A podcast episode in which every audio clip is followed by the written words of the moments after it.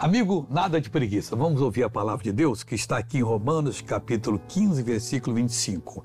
Ora, aquele que é poderoso para vos confirmar, segundo o meu evangelho e a pregação de Jesus Cristo. O missionário Paulo tinha o evangelho na maneira, o entendimento que ele tinha do evangelho. Então era o evangelho dele. Eu também tenho o meu entendimento, é o meu evangelho. Tem outro que não crê que, que Cristo é, cura. Então é o entendimento dele. O evangelho dele é bem pobrecinho, né? Tem outro que não crê que não pode expulsar demônio. Ih, está mais pobre ainda. Então você também tem a sua percepção do evangelho conforme a revelação do, a revelação do mistério que desde os tempos externos esteve oculto, e é o que nós precisamos conhecer.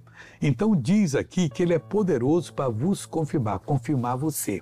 O diabo está dizendo, você não presta, olha para sua cara, presta, não dê atenção a ele, isso é voz do Satanás. Você vai ser confirmado por Deus. Essa é a sua batalha. Fale o que quiserem, tudo é mentira. Fique com a verdade, que a palavra de Deus é a verdade.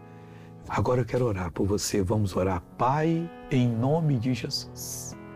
Eu entrego essa pessoa nas tuas mãos, determina a bênção para ela, esse mal não vai oprimi-la mais.